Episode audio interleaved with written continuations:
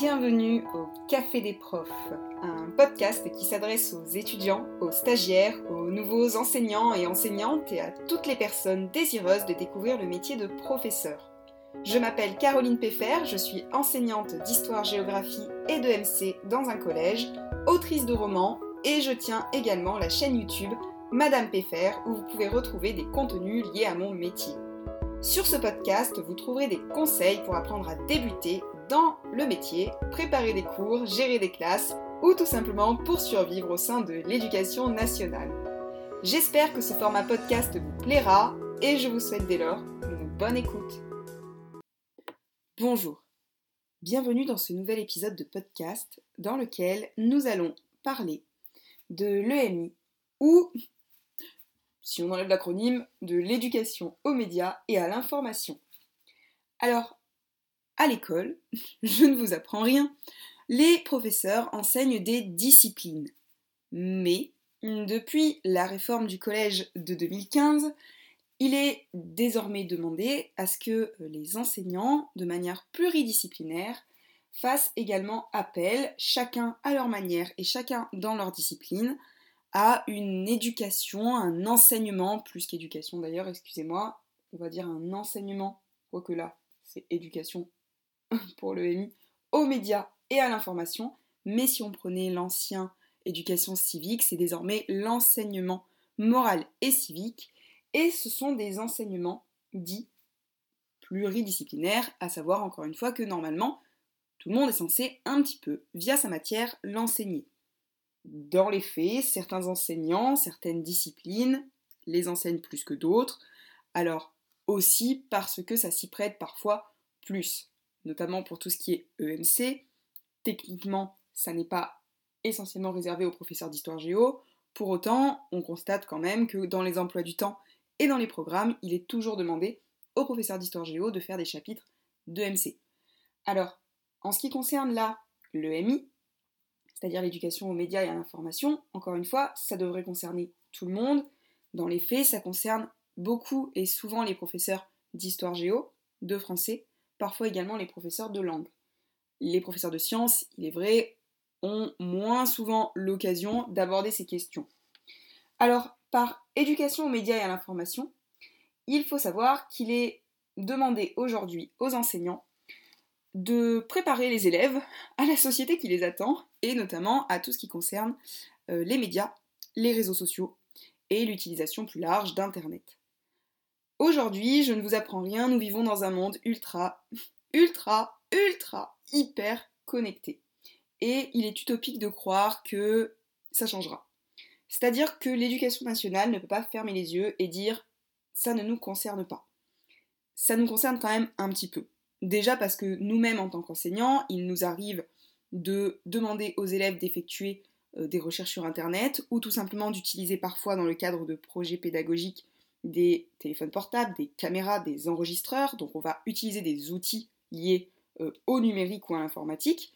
Et on va être amené aussi à leur demander d'effectuer des recherches. De la même façon, si on leur demande d'effectuer des recherches, ça veut dire qu'on est censé leur apprendre à effectuer ces recherches et notamment à faire preuve d'esprit critique.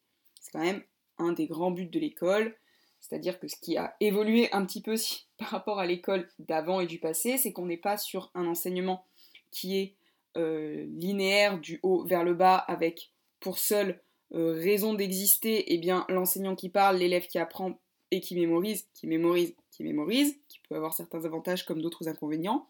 On est ici sur aujourd'hui un enseignement qui est différent parce qu'on demande aux élèves d'apprendre à faire preuve d'esprit critique, c'est-à-dire à critiquer l'information, à la comprendre, à réfléchir, à analyser.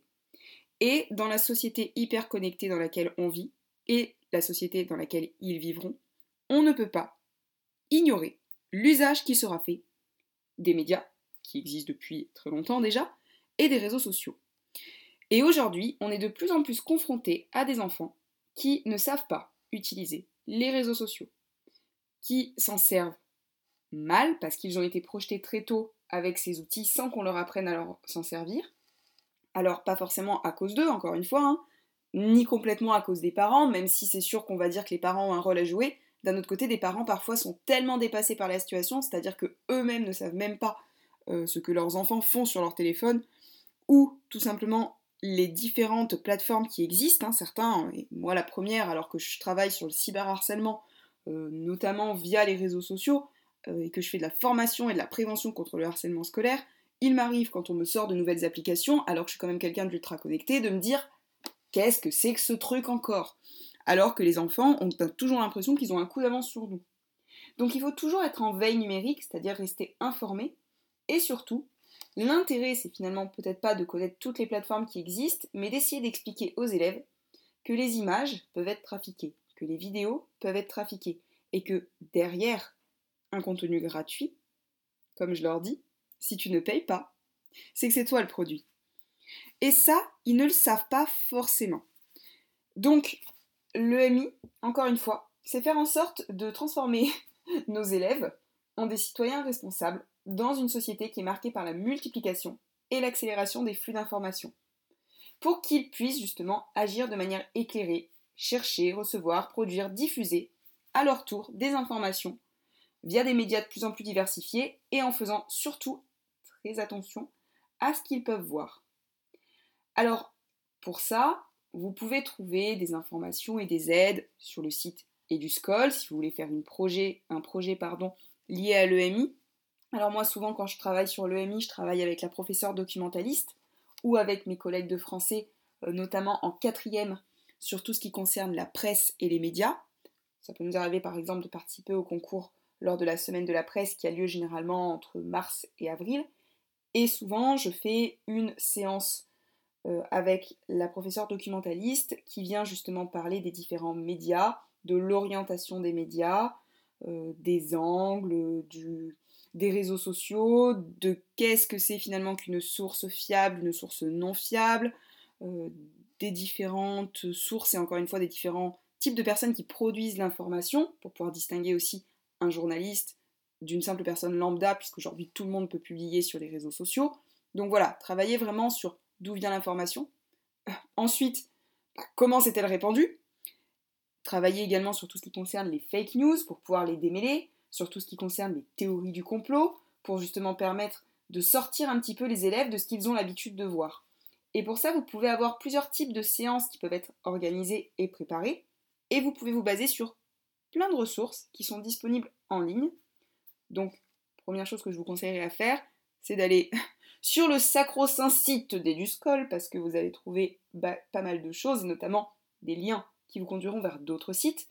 Et nous, les sites qu'on utilise en priorité quand on travaille sur l'EMI, ce sont déjà des vidéos d'Arte qui travaillent justement sur qu'est-ce qu'une source, qu'est-ce qu'une fake news, qui produit l'info, euh, les angles de l'information, ensuite tout ce qui concerne la neutralité entre guillemets que les médias devraient avoir, mais bon, nous là pour le coup on leur explique aussi que même si le journaliste est censé être le plus neutre possible, bah, à partir du moment où on s'insère dans un quotidien qui lui-même est orienté politiquement, avoir un média complètement neutre, c'est un peu compliqué aussi, donc c'est pour ça qu'il faut comparer les différentes sources d'informations pour essayer de trouver la plus fiable et la plus objective possible. Et un autre site euh, que vous pouvez utiliser, qui contient pas mal d'informations qui pourront vous aider à construire vos séances et à trouver également des liens vers des vidéos ou vers euh, du contenu pédagogique. Ce sont, ce sont pardon, toutes les sources qui proviennent du CLEMI. Alors, le CLEMI, c'est le Centre pour l'éducation aux médias et à l'information.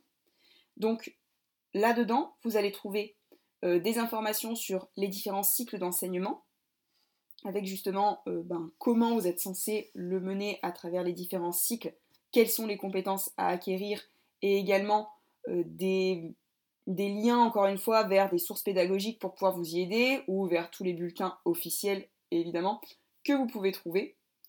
Et vous allez également pouvoir trouver voilà, des ressources vidéo, des jeux éducatifs aux médias et à l'information, euh, comment créer une web radio, comment créer un blog, comment créer un journal, euh, également euh, pour des liens qui peuvent concerner les familles, les enfants.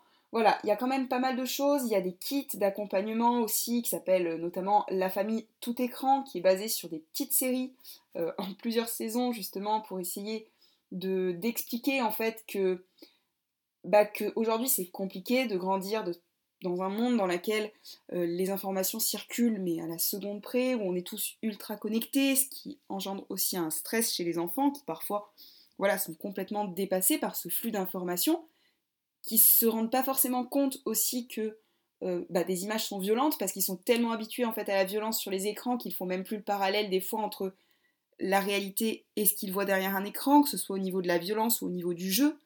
Euh, nous, on a beaucoup de dérives par rapport notamment au réseau social TikTok, parce qu'il y a beaucoup de défis qui tournent et des enfants qui se mettent à reproduire ces défis. Et là, je pense à des défis dangereux, hein, euh, tels que, tiens, si je m'amusais à amener un briquet, un chalumeau et à voir ce qui se passait, euh, et où ils vont nous dire que c'était juste des jeux. Donc voilà, pour travailler aussi sur le rapport à bah, ce que tu vois, faut peut-être pas le reproduire dans la réalité. Et pour faire comprendre aussi aux parents, comme aux enfants évidemment, euh, que si, si, bien sûr, il y a un risque derrière un écran. Alors il y a un risque euh, parce qu'à cet âge, on est très perméable et on a envie de faire comme les copains, on se lance des défis sur Internet, ça finit dans la réalité. On commence par s'amuser, par jouer parce qu'on est protégé derrière un écran, et on finit par harceler quelqu'un dans la réalité. Puis on explique que c'était juste une blague, c'était juste pour s'amuser. Donc voilà, il y a tout un travail à faire, un travail aussi à faire sur les fake news, euh, puisque aujourd'hui l'information c'est devenu un objet de consommation. Et qu'encore une fois, ce que j'explique aux élèves, c'est que pourquoi est-ce que ce sont les fausses infos qui se répandent le plus rapidement? Pourquoi ce sont des infos chocs? Bah Parce qu'en fait, c'est ce qui nous attire. Euh, pourquoi c'est un contenu... Enfin voilà, comment ça se joue aussi sur les titres des vidéos qui peuvent nous amener à cliquer et leur faire comprendre encore une fois que ben, quand tu cliques, tu donnes des sous à quelqu'un. On travaille aussi, alors des vidéos qui peuvent être très intéressantes sont les vidéos euh, de dopamine, de de Arte, euh, qui explique justement aussi que les réseaux sociaux peuvent rendre addict, c'est-à-dire qu'on a qu'ils sécrètent en fait euh, de la dopamine, donc justement une hormone du plaisir, et que comme toute addiction, en fait, ça peut nous donner envie d'y revenir. Et là, encore une fois, hein, c'est pas pour blâmer que TikTok, hein. que je m'en prends personnellement à TikTok, mais parce qu'on a beaucoup quand même de, retours là-dessus et de problématiques sur TikTok, mais Snapchat pourrait y être concerné aussi. Hein.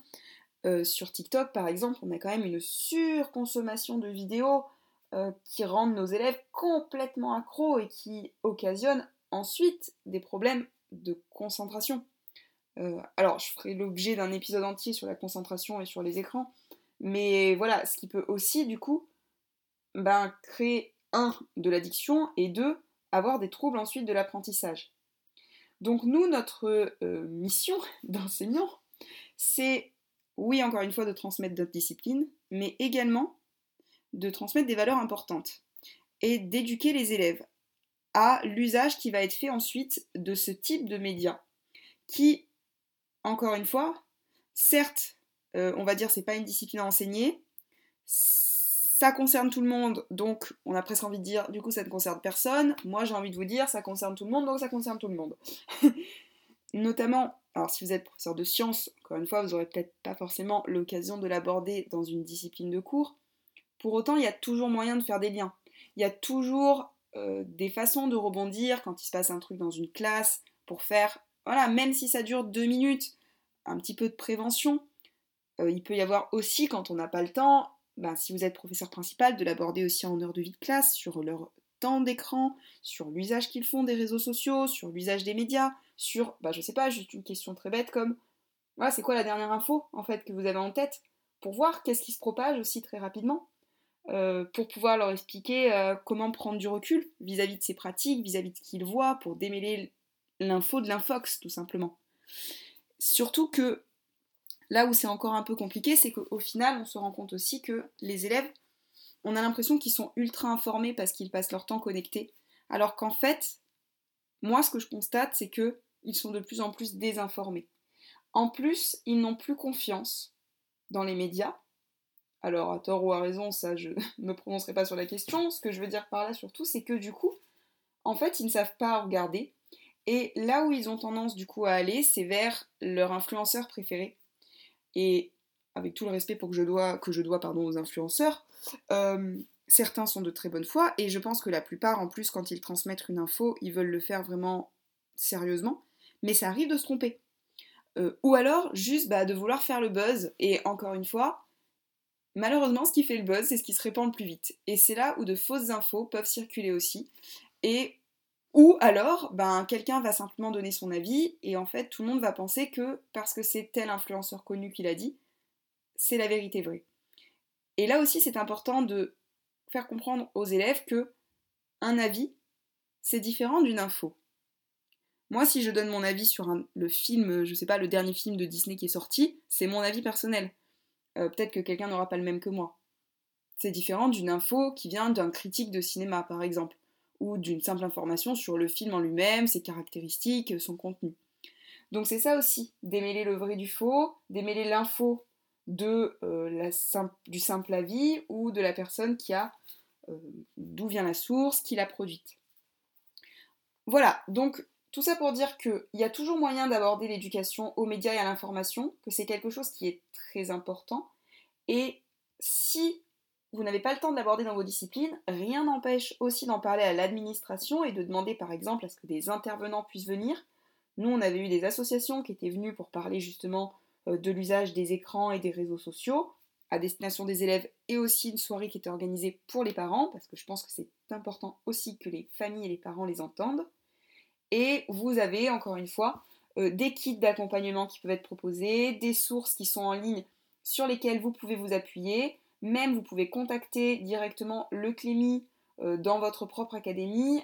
Alors, je ne sais pas s'ils viennent sur place, mais j'imagine. Euh, alors, attendez, je vous dis ça. Oui, alors si vous allez sur le Clémy, vous pouvez directement ensuite tomber sur une carte qui vous amène sur les différentes académies, qui va vous conduire dans votre propre académie à vous.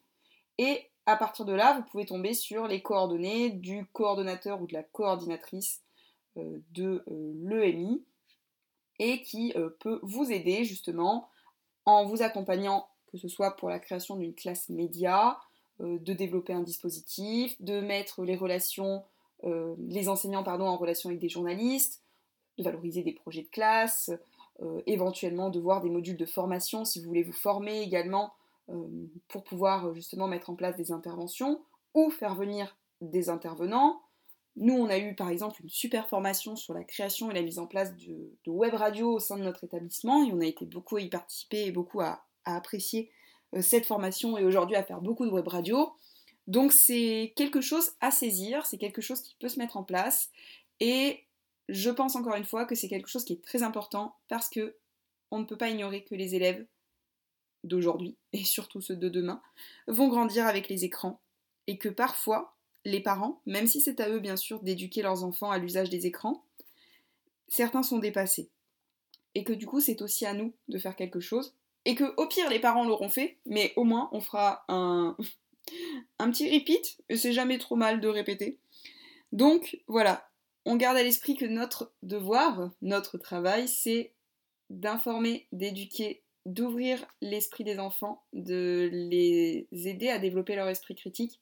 Et ça passe aussi sur tout ce qui concerne l'usage des réseaux sociaux et des écrans. Je vous remercie en tout cas pour votre écoute. J'espère que vous avez apprécié cet épisode. N'hésitez surtout pas à venir m'en parler en MP sur Instagram si ça vous intéresse et si vous voulez en rediscuter ou savoir comment mettre en place des projets d'EMI dans vos établissements scolaires ou dans votre classe. N'hésitez pas non plus, parce que ça peut m'aider à faire remonter le podcast et à lui donner de la visibilité, eh bien, si vous l'écoutez sur Apple Podcast, à mettre des petites étoiles. Alors, sur Spotify, je ne sais pas si on peut noter ou mettre des commentaires. Si c'est le cas, n'hésitez pas non plus, parce qu'encore une fois, ça aide le podcast à être mieux référencé. Merci beaucoup pour votre écoute, et puis je vous dis à très bientôt pour un nouvel épisode. Merci pour votre écoute. Si vous avez apprécié cet épisode, n'hésitez pas à vous abonner, à mettre des étoiles ou des commentaires, ou tout simplement à venir me parler sur mon compte Instagram. Je vous souhaite une très belle semaine et vous dis à très bientôt